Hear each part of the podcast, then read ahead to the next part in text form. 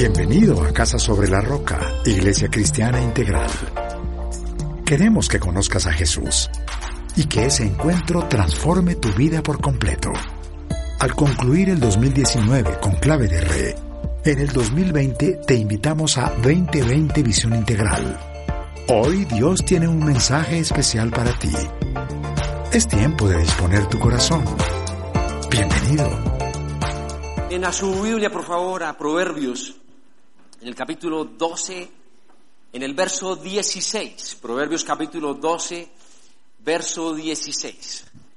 ¿Cómo reacciona cuando tiene una situación difícil. Bien, parte vamos a tocar hoy este tema en una predicación que se llama reacciones. Ahora que veamos el versículo, yo sé que automáticamente usted eh, pensará en alguien diciéndole, uy, le van a hablar. No, hoy eh, Dios habla a cada uno, amén. Proverbios capítulo 12, versículo 16. Listo, linda iglesia, lo tiene conmigo, lo leemos bien fuerte. Bien, los cinco que lo tienen listo o que quieren leerlo conmigo, gracias. El necio muestra enseguida su enojo, pero el prudente pasa por alto el insulto. Gracias Dios por el día de hoy. Gracias Señor por tocar nuestra vida. Y yo te pido Dios que eh, tú conoces cómo está nuestro corazón, Dios, y que tú hables. Gracias porque contigo es diferente nuestra vida y permítenos vivirla así. Oro por cada uno que está acá, por quien escucha este mensaje donde esté Dios en el nombre de Jesús. Amén. Hay, varios tipos de reacciones. Hay unas reacciones espontáneas, sorpresivas, y no voy a hablar de esas propiamente. ¿Cuáles son esas reacciones espontáneas, sorpresivas? es cuando ocurre algo que se sale de, lo normal. Uno siempre critica, por ejemplo, y dice, no, no, si a mí me atracan, yo jamás me voy a defender, yo voy a dejar que se lleven el celular. Y cuando la atracan a uno, de pronto uno se engancha con el ladrón y dice, yo no sé por qué respondí así. Hay momentos donde usted dice, no, yo, yo no tengo problema ninguno, ¿cierto? Pero hay cierto animal que a usted le genera miedo. Puede ser un cucarrón, un ratón, ¿cierto? y uno ve el tremendo tipo fisicoculturista con un ratón encima de una mesa. ¡Ah! Y dice, venga, ¿cómo reacciona así? Uno lo ve levantando 100 kilos y un ratón y ¡ah! eh, en los chicos hoy es muy normal, una buena noticia dice, me morí. Esa es la reacción, me morí. Ese, ese tipo de reacción, no, hay, reacciones, uno va en el vehículo, ¿cierto? Y uno tiene el Espíritu Santo, ¿de acuerdo? Pero de pronto uno está un poco cansado y de pronto alguien le ah, cierra con su vehículo y, bueno, tal vez la respuesta no es la más espiritual, tal vez cuando tienes un mueble que trajiste en Opsa, que de madera bien pesada es y caminaste descalzo medio dormido y te golpeaste en el dedo en la parte y tal vez no te sale como en la alabanza un aleluya si no te sale por ahí otra cosa. Bien, no, no estoy hablando de esas reacciones. Estoy hablando de las reacciones que se han convertido ya en un comportamiento, que revelan lo que hay por dentro de nosotros. Donde Proverbios dice, hay dos maneras, una manera necia y una manera sabia. Esas reacciones están de alguna manera demostrando nuestras disciplinas, nuestras creencias, los hábitos que hay dentro de nuestro corazón. De hecho, se dice que usted conoce a la persona por la reacción más que por la iniciativa. ¿Por qué? Porque yo puedo planear ser hipócrita. De hecho, en las entrevistas de trabajo uno es un hipócrita. Porque le dicen, ¿cómo te describes? Me gusta trabajar bajo presión. Doy más de lo que me piden. Y cuando comienza a trabajar y llega la presión y hay personas complicadas en el grupo, es de mal genio, no trabaja en equipo. Y uno dice, venga, en la entrevista usted no dijo eso. Yo puedo planear ser hipócrita. Pero la reacción no se planea. La reacción revela lo que tengo por dentro. Y voy a tocar, dicen los historiadores tal vez, uno de los días más complicados que tuvo Jesús, aparte, obvio, del día de su muerte y crucifixión. Y estoy en Mateo capítulo 14, donde no me voy a mover de este texto, donde lo, voy a, lo vamos a leer, voy a leer los versos completos, después analizaremos diferentes comportamientos de diferentes personas. Mateo capítulo 14, versículo 1. En aquel tiempo, Herodes el tetrarca se enteró de lo que decían de Jesús y comentó a sus sirvientes, ese es Juan el Bautista, ha resucitado, por eso tiene poder para realizar milagros.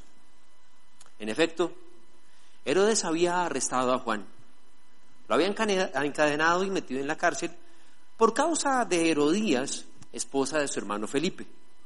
Es que Juan había estado diciéndole, la ley te prohíbe tenerla por esposa. Herodes quería matarlo, pero le tenía miedo a la gente, porque consideraban a Juan como un profeta. En el cumpleaños de Herodes, la hija de Herodías bailó delante de todos, y tanto le agradó a Herodes que le prometió bajo juramento darle cualquier cosa que pidiera. Instigada por su madre, le pidió, dame en una bandeja la cabeza de Juan el Bautista. El rey se entristeció, pero a causa de sus juramentos y en atención a los invitados, ordenó que se le considera la petición y mandó decapitar a Juan en la cárcel.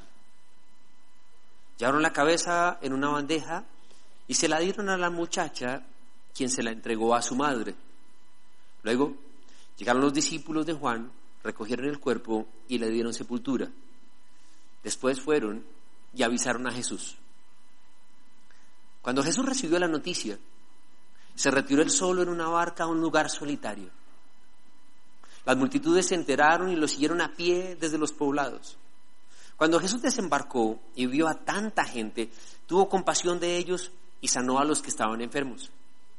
Al atardecer se le acercaron sus discípulos y le dijeron, este es un lugar apartado y ya se hace tarde. Despide a la gente para que vayan a los pueblos y se compren algo de comer. No tienen que irse, contestó Jesús.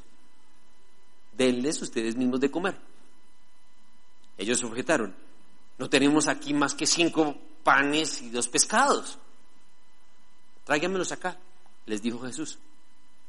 Y mandó a la gente que se sentara sobre la hierba tomó los cinco panes y los dos pescados y mirando al cielo los bendijo.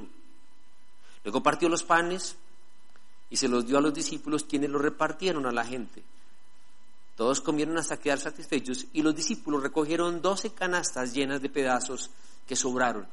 Los que comieron fueron unos cinco mil hombres, sin contar a las mujeres y a los niños.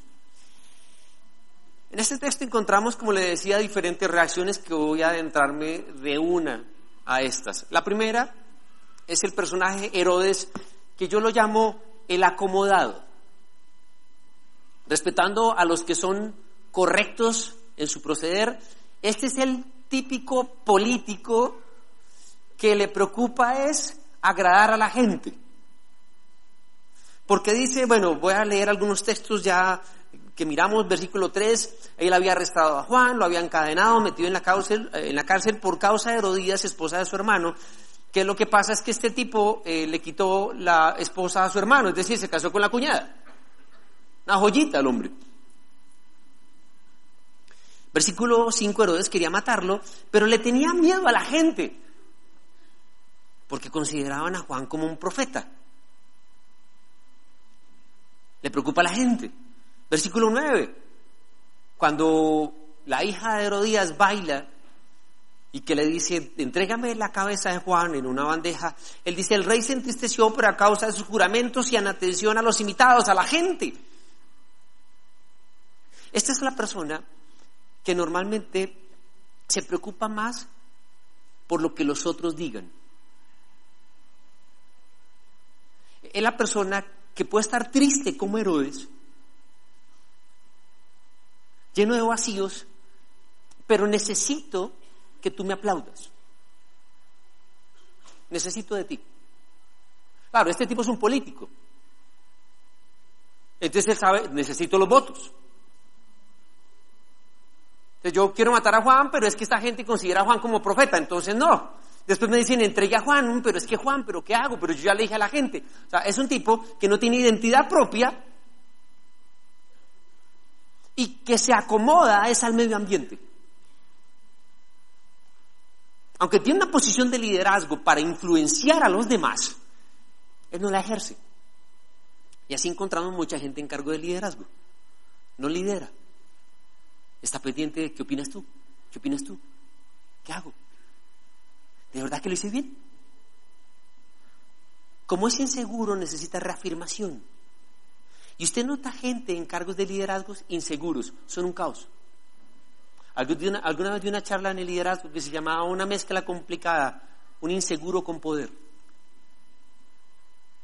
Es un detonante. Porque como es inseguro, si alguien comienza a destacarse, entonces lo tiene que sacar, porque él es inseguro y dice, este crece y me quita el puesto. Como es inseguro, necesita maltratar a la gente porque eso le da a él seguridad. ¿Usted no sabe quién soy yo? Muchos de los que dicen usted no sabe quién soy yo, que miran por el apellido de su cargo, son personas llenas de vacíos. Que dependen de un puesto, dependen de la plata, o sea, compran carros grandes y ahora son bravos. Y se bajan y miden unos 50. O sea, se bajan del carro y, son indiferentes. Pero entre el carro, yo tengo carro, camioneta, güey, madre, ¿qué quiere? E, es un detonante. Personas inseguras por dentro. Entonces, como necesito tu seguridad, como estoy vacío, tú me lo provees. Y llegamos a relaciones tóxicas. Y uno dice, venga, ¿y usted por qué continúa en esa relación ahí? Con tanto maltrato. No, es que él, me pega, pero me quiere. Una segunda reacción es la reacción de Juan, yo llamo el valiente. Juan el valiente. Es el versículo 4 que Juan le estaba diciendo, la ley te prohíbe tenerla por esposa. Juan es un hombre que sin importar las consecuencias obra de una manera correcta. ¿Me escuchó? Sin importar las consecuencias, obra de una manera correcta. Él tiene que hablar con Herodes. La dinastía herodiana en la época del Imperio Romano es una de las más fuertes. Y este hombre tiene que, para algunos, ser muy atrevido en ir a decirle a Herodes que tiene el poder de meterlo en la cárcel y matarlo, decirle lo que tú estás haciendo está mal.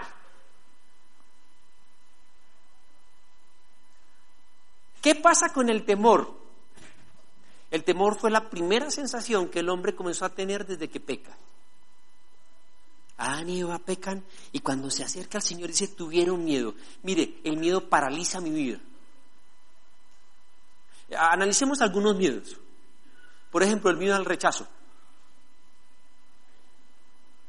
Cuando yo temo no ser parte de un grupo,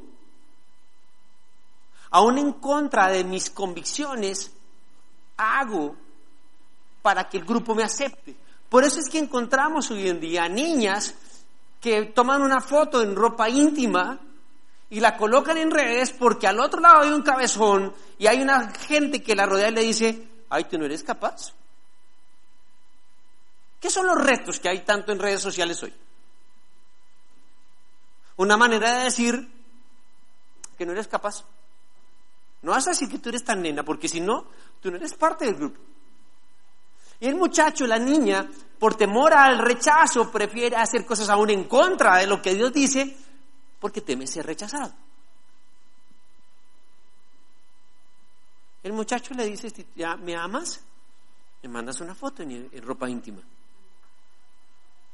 Las niñas negocian con su parte física, sexual, fornicando, porque el desgraciado le dice, si tú no tienes sexo conmigo, te dejo. Déjelo, no le conviene ese tipo. Menos mal se dio cuenta rápido.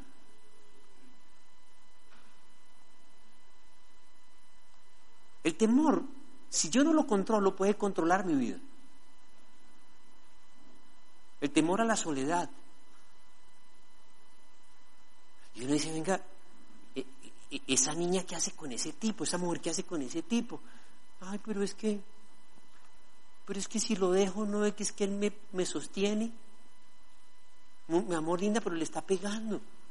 Sí, pero él hace el mercado.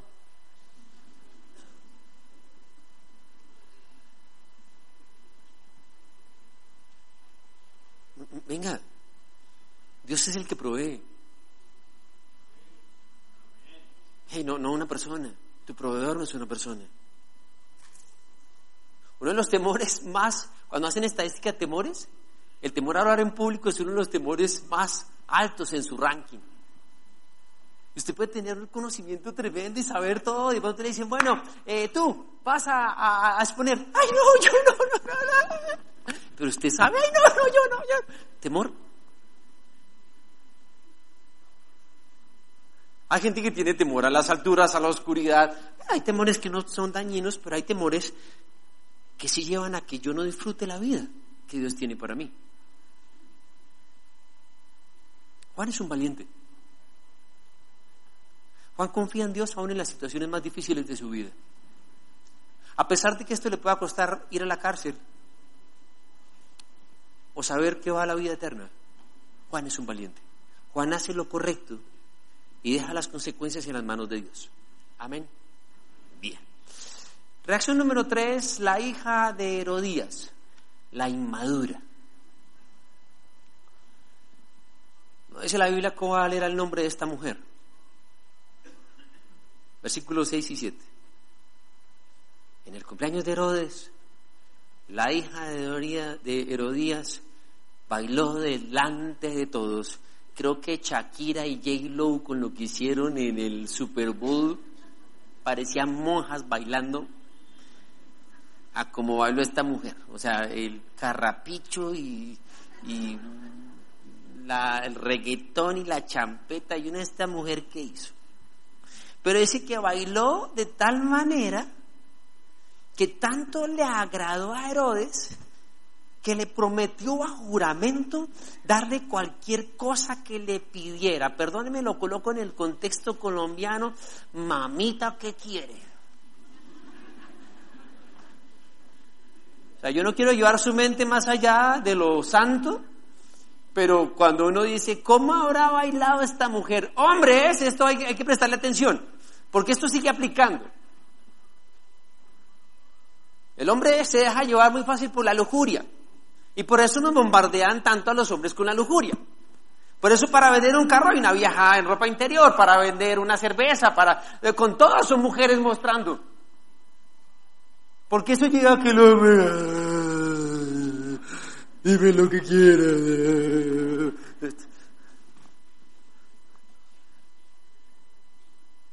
Pero note que esta niña, dice versículo 11, cuando Herodes le dice, ¿qué quieres?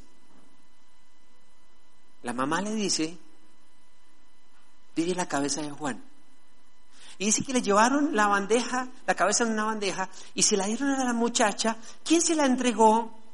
A su madre. Es, es diferente con Herodes, porque Herodes es el político que necesita a los demás, ¿me entiende? Esta mujer es dominada por otros. Ella tiene gente influyente en su vida que la domina. Entonces el tipo es político y manipula por ganarse a la gente. Ella no. Ella es inmadura. Ella la dominan otros. Tiene una identidad tan chiquita que son otros los que lo dominan. Hay papás sobreprotectores y controladores. Y la sobreprotección es considerado como un maltrato, porque impide el desarrollo de la personalidad del muchacho, de la niña. Tan grave como no darle ni nutrición, ni alimento y cuidado. Y se genera entonces una generación, perdóneme, de inseguros. ¿Qué, qué hago? ¿Mamá? Eh, ¿Sí? ¿Papá? ¿No? Este es un caso real de hace muchos años atrás, cuando mi hermano me dice, estaba pastoreando otra iglesia, eh, y me dice, hermano, un compañero de oficina, una compañera se acaba de casar, tiene problemas en su matrimonio, la puedes atender. Le dije, dale, yo la atiendo, la iglesia está para eso. Entonces ellos llegan, ellos nunca han ido a la oficina, no saben quién soy yo, nada, le digo mucho gusto, yo soy el hermano de su compañero, ah, sí, se parece, etc. Hola, ¿qué les pasa? No, no, eh, eh, y comienza a hablar ella, es normal, primero habla la mujer. Eh, y dice, llevamos dos semanas de casados y estamos que nos separamos. ¿Y what? Y dice, no, pues imagínate que nos fuimos de luna de miel. Y cuando llegamos de la luna de miel, yo, cuando usted se case, los ya casados entendemos esto, los que se casen van a entenderlo, que uno llega a luna de miel eh, eh, y lo que anhela es llegar a su casa, porque es a llegar a su casa. La primera vez que usted va a entrar como casado con su esposo, su esposa. La primera vez que usted va a utilizar esa cama doble y espera que sus hijos cuando lleguen sientan los mismo que yo sentía cuando me acostaba en la cama de mis papás ese día que yo, yo decía, cuando recibí el apartamento en arriendo, dije, salí y dije, la próxima vez que entre aquí, entro como el señor y la señora. Santa García. La próxima vez que entre por aquí, voy a entrar con mi esposa. O sea, una anhela, yo decía, y, y, los regalos y, y poner la primera cortina que todos tuvimos, un papel periódico. No tenía nevera, pero ponía la carne ahí en la ventana. Estoy hablando la verdad. Se demoró un rato en llegar a la nevera. Y, una nela, y me dice, entonces llegamos de la luna de miel y tomamos el taxi y mi esposo me dice, ay mi amor, pasamos a visitar a mi mamá. Y ella dijo, bueno, ay mi amor, como le trajimos algo a mi mamá de pasar. Y ella, bueno, vamos a donde su mamá. Y llegaron donde la mami, la suegra. Dice, ¿sabe qué pasó? que mi suegra le hizo almuerzo solo a él. La bruja. Pero la historia no para ahí. La historia continúa porque ella me dice, ¿y sabe qué hizo? Y señala, este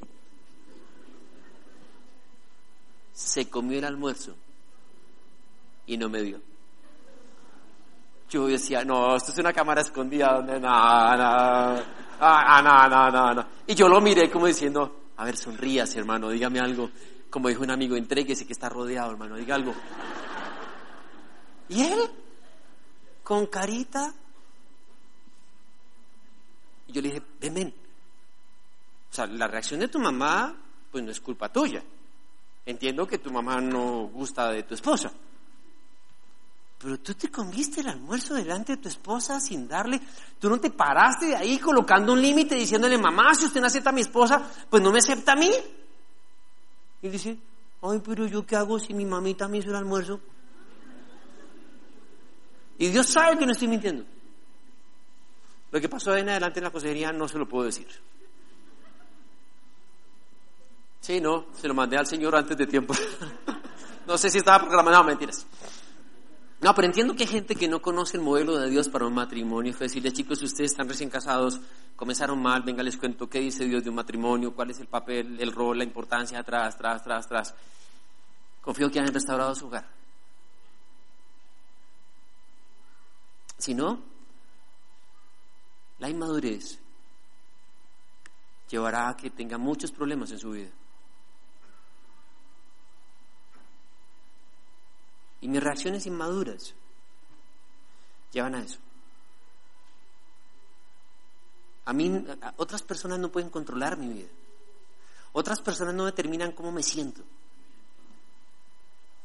De pronto me encontré contigo y tú tienes problemas y estás de mal genio. Tu mal genio no va a dañar mi vida. Si tú quieres estar de mal genio hoy, allá tú con Dios. Pero yo no tengo que aguantarte mal genio. Un par de amigos van a un restaurante de comida rápida y los atendieron súper mal. El uno estaba acompañando el otro finalmente recogió su pedido y le dijo, oye, a mí me asombra. O sea, a mí ese tipo me hubiera atendido así, yo sí le canto dos, tres verdades, pa, pa, pa, pa. Y él dijo, es que hace rato yo decidí que no son otros los que van a determinar cómo va a ser mi vida. Yo creo que esta persona tiene problemas, no sé si su jefe lo oprime, no sé si está que se separa, su hijo puede estar en la clínica. Él tiene problemas, pero su problema no pasa conmigo.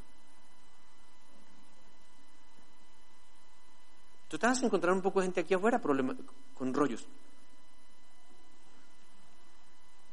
El inmaduro está pendiente de eso. Al inmaduro lo dominan. A ti no. Cuarto personaje. Herodías. Novela después de Edith. La rencorosa.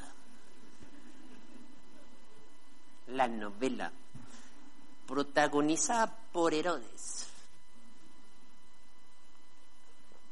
Esta mujer, resulta que Juan le dice, lo que usted está haciendo está mal. Usted no se puede casar con Herodes. Usted dejó su esposo, usted es una mujer adúltera. Y esta mujer, entonces es de la mujer taimada, que utiliza el refrán, tranquilo que en juego largo hay desquite. Y cual presa se agacha sigilosa esperando a ver a qué hora se descuida para pegar el mordisco. Y cuando entonces su hija baila de tal manera, y Herodes le dice, ¿qué quieres?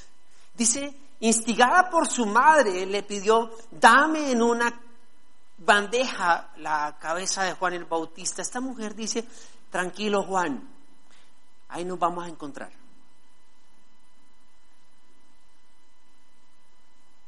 Es la persona que la domina un sentimiento rencoroso. Es la persona que tiene por dentro algo guardadito ahí, puede ser un pecado, una falta y algo, y simplemente está esperando a que ahora se elimina a la persona que por hacer lo correcto hace que ella se sienta mal.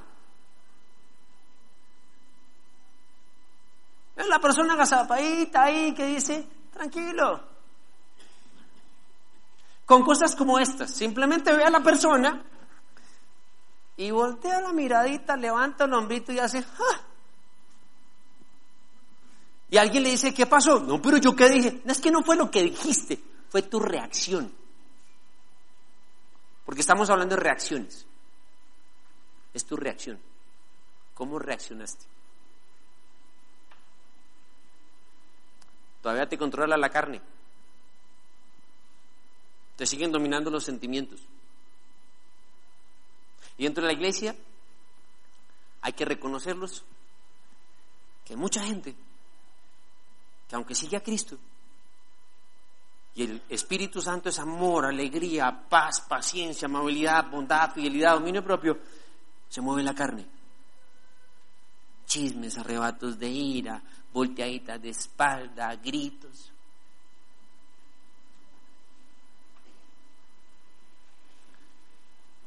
Y la gente alrededor simplemente tiene que aguantárselos.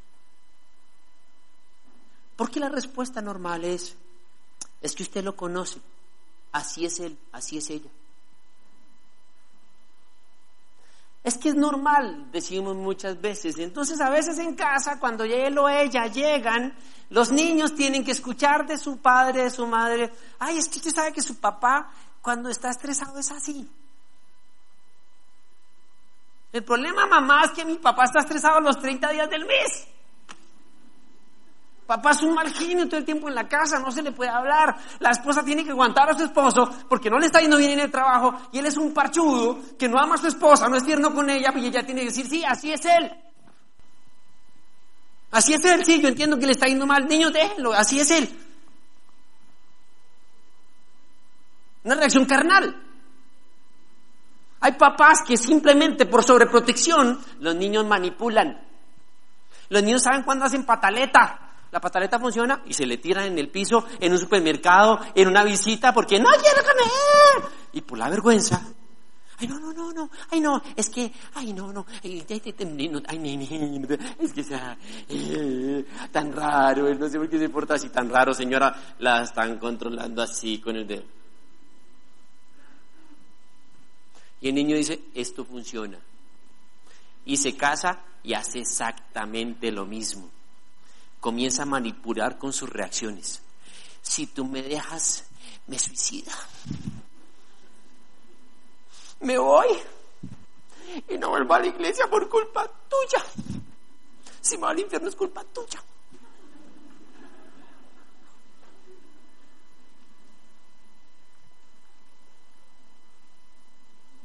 Controlados por un corazón que no hemos permitido que Dios sane.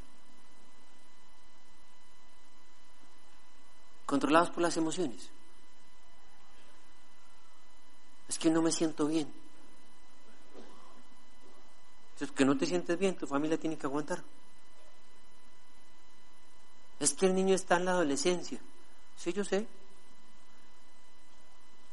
Una cosa es estar cansado y ser adolescente y otra ser grosero. Podrás ser adolescente y estar cansado, pero grosero no te la paso. Olvídate.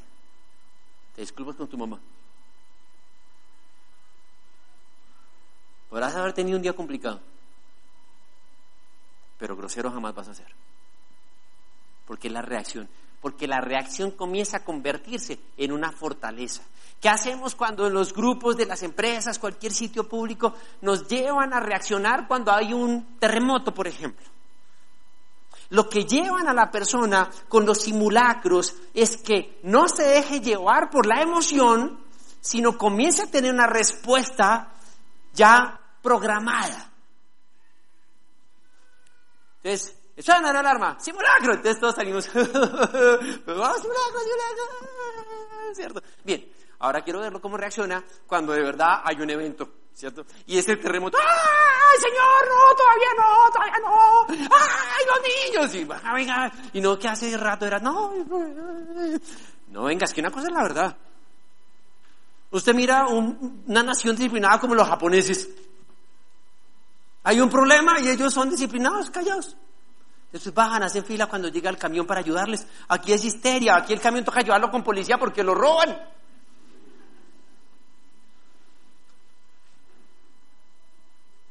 Es la reacción que demuestra lo que tengo por dentro. Y hay momentos difíciles.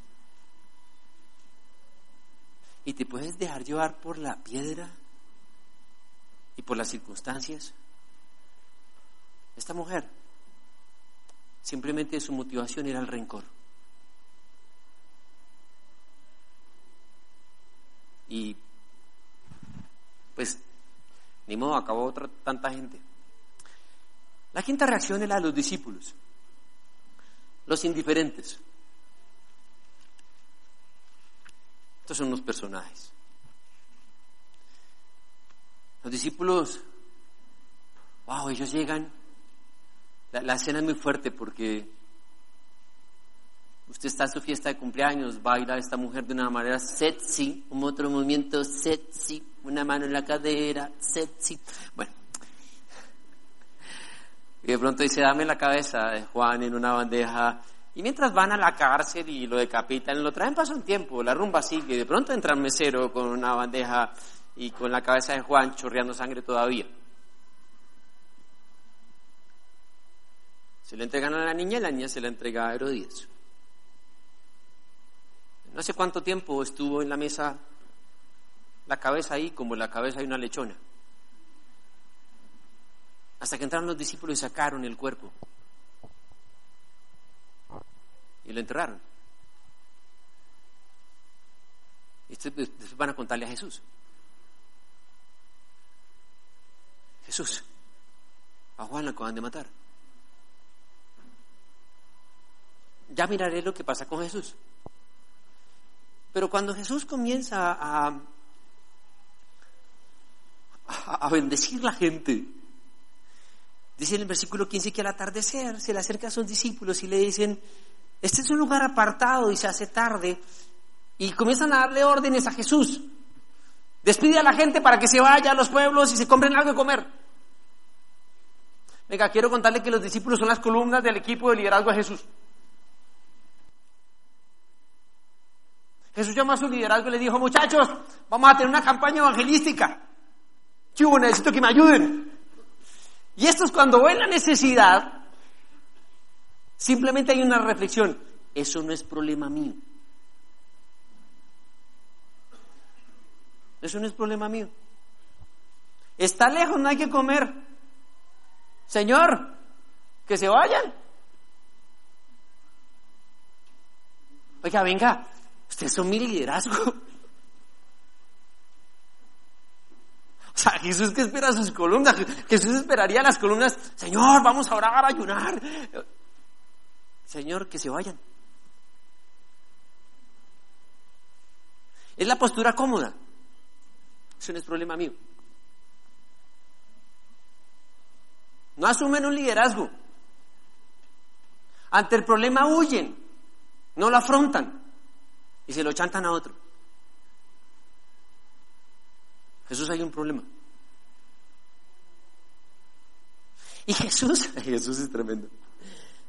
Jesús les dice, no tienen que irse. Denles ustedes mismos de comer. Les devuelve la responsabilidad. Les dice que ustedes no son el liderazgo. Ah, yo me imagino la cara de los discípulos. ¿Y quién tiene algo?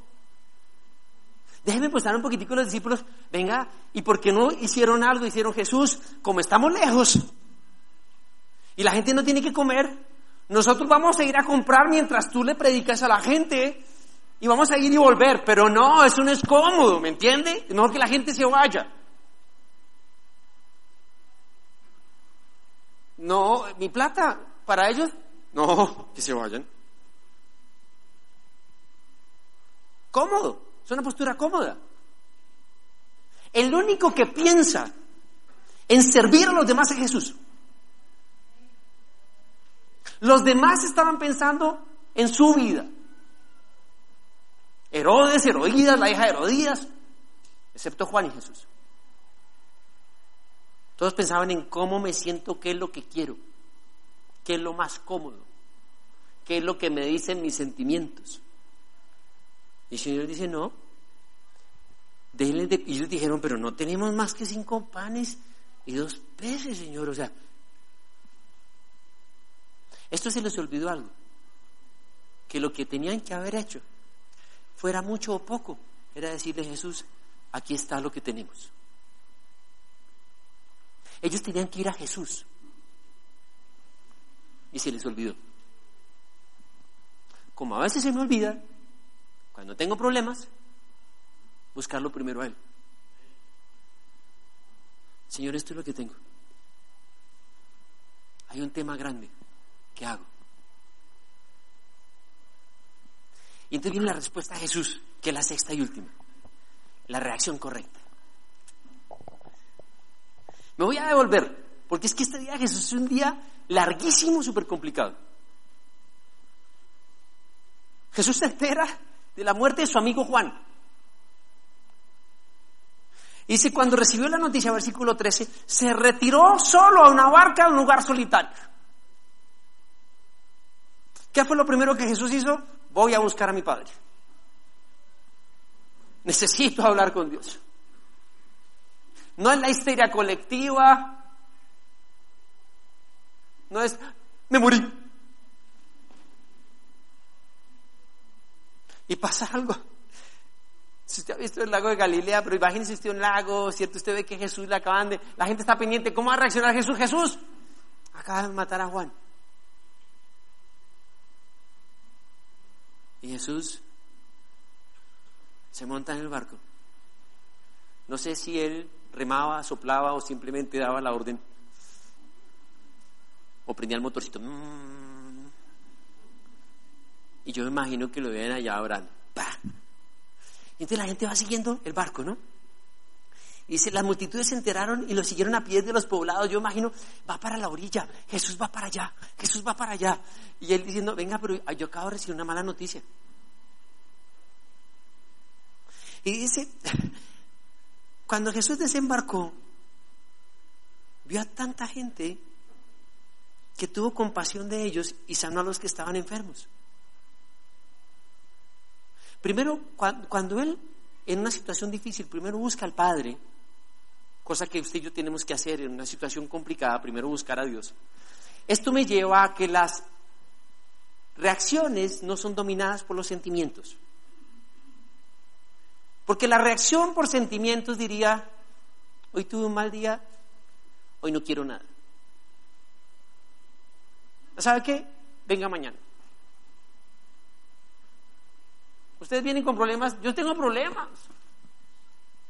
Dice que Jesús los vio y tuvo compasión de ellos. El único que dejó de pensar en sí mismo fue Jesús.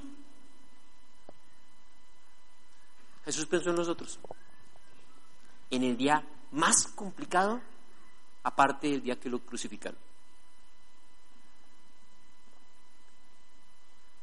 Y entonces, ¿qué hace Jesús? Comienza a bendecir. Administra bien su tiempo.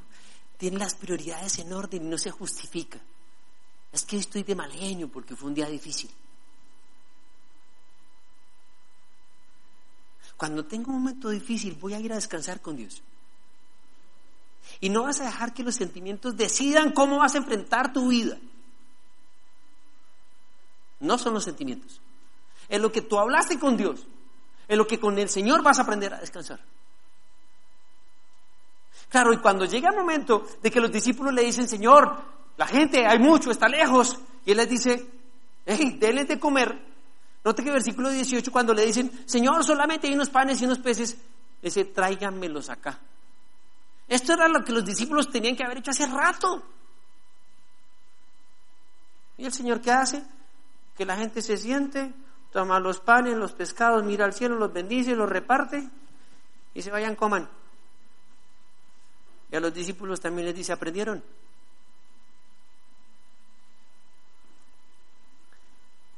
¿Cómo reaccionas cuando a tu alrededor las cosas no funcionan bien?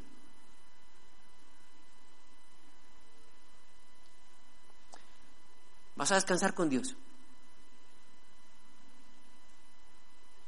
Y esto vas a continuar. No por lo que los sentimientos digan. Vas a caminar en fe en lo que Dios te está diciendo. Vas a descansar en Dios. Porque lo poco que hay, Él lo multiplica. Yo puedo decirle, Señor, no sé qué hacer.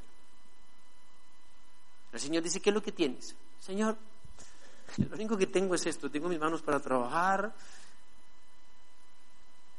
Aparte de las deudas, te cuento que tengo. Y el Señor dice, tráemelo acá. Deja que el Señor haga el milagro.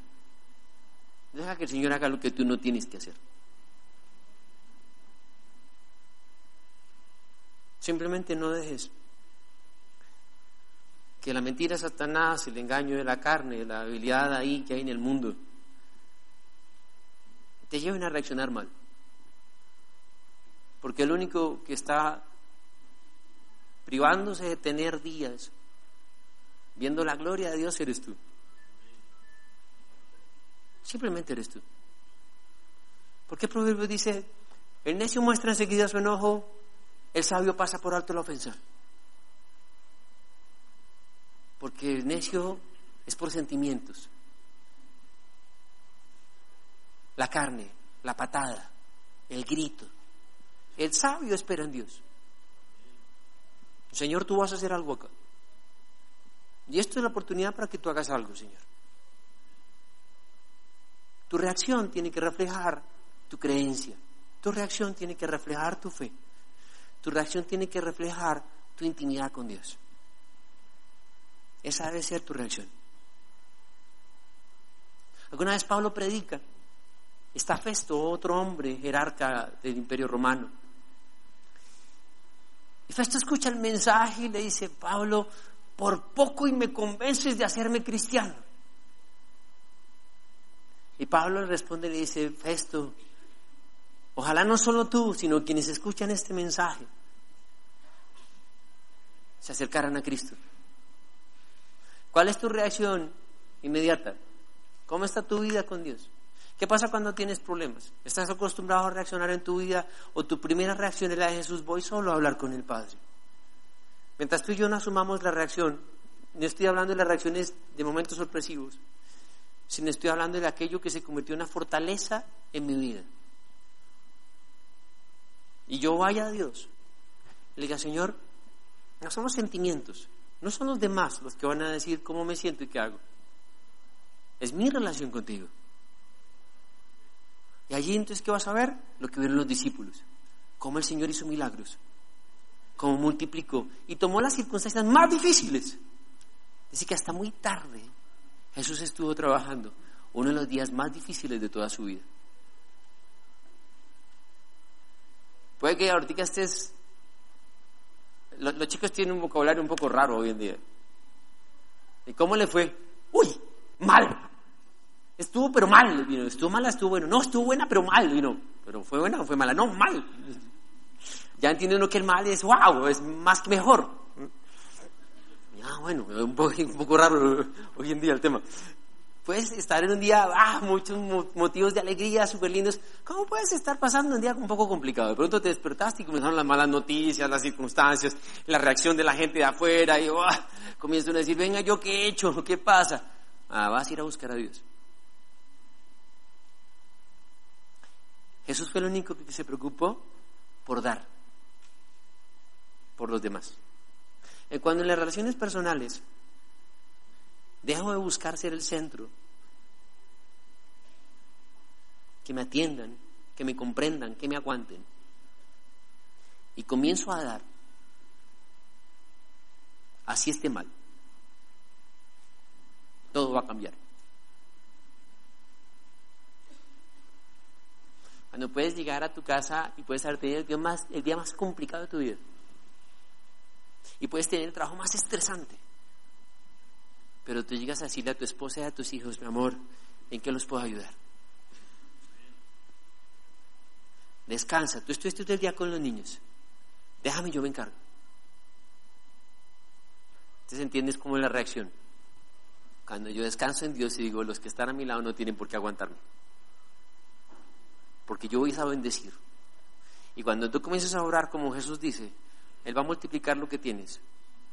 Y vas a ver cómo Dios se manifiesta de una manera que finalmente Dios termina supliendo para lo tuyo. Los discípulos decían, es que ellos tampoco tenían comida.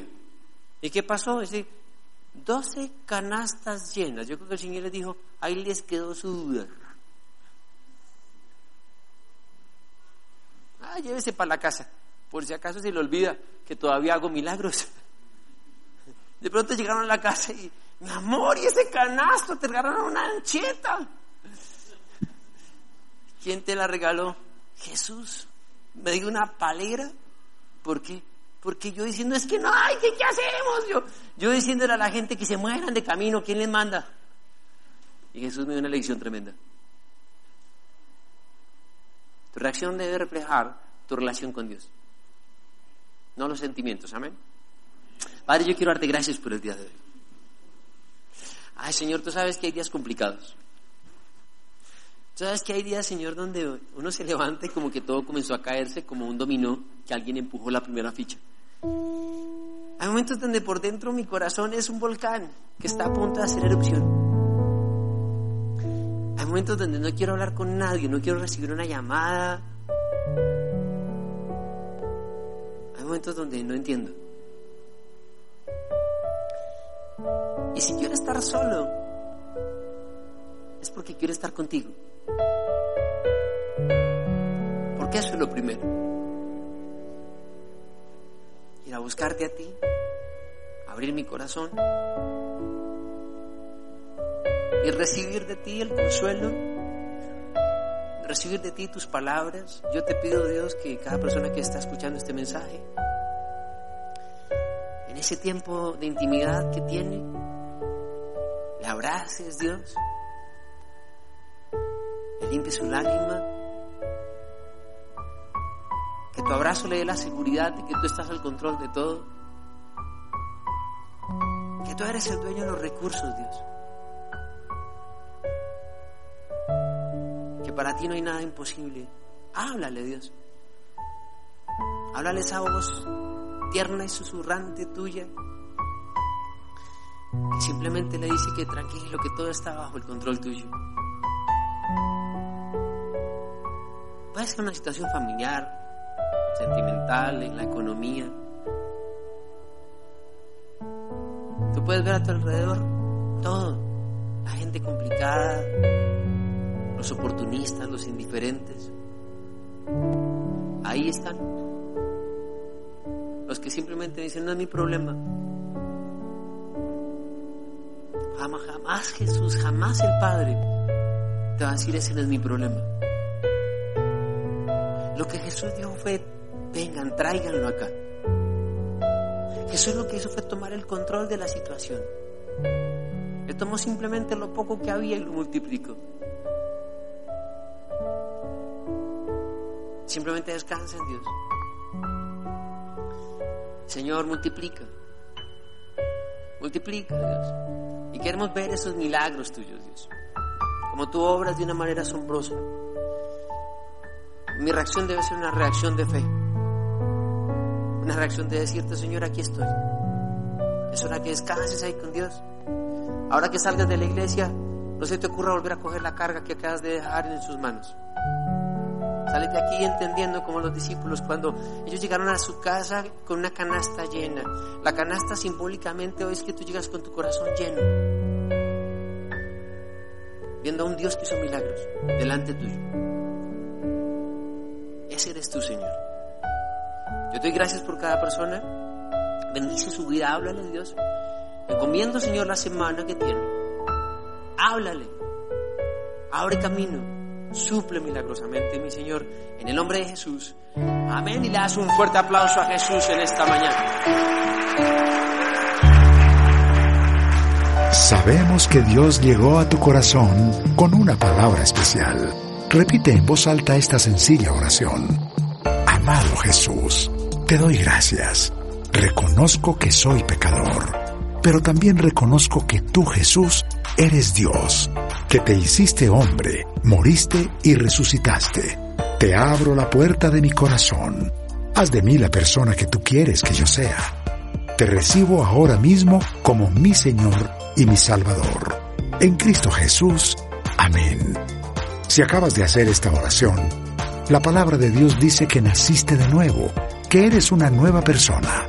Te invitamos a dar el siguiente paso en tu proceso. Somos una iglesia de amor y queremos acompañarte y ayudarte en esta nueva vida. Ingresa a www.casarroca.org. Conéctate, crece, sirve. Seguimos en contacto.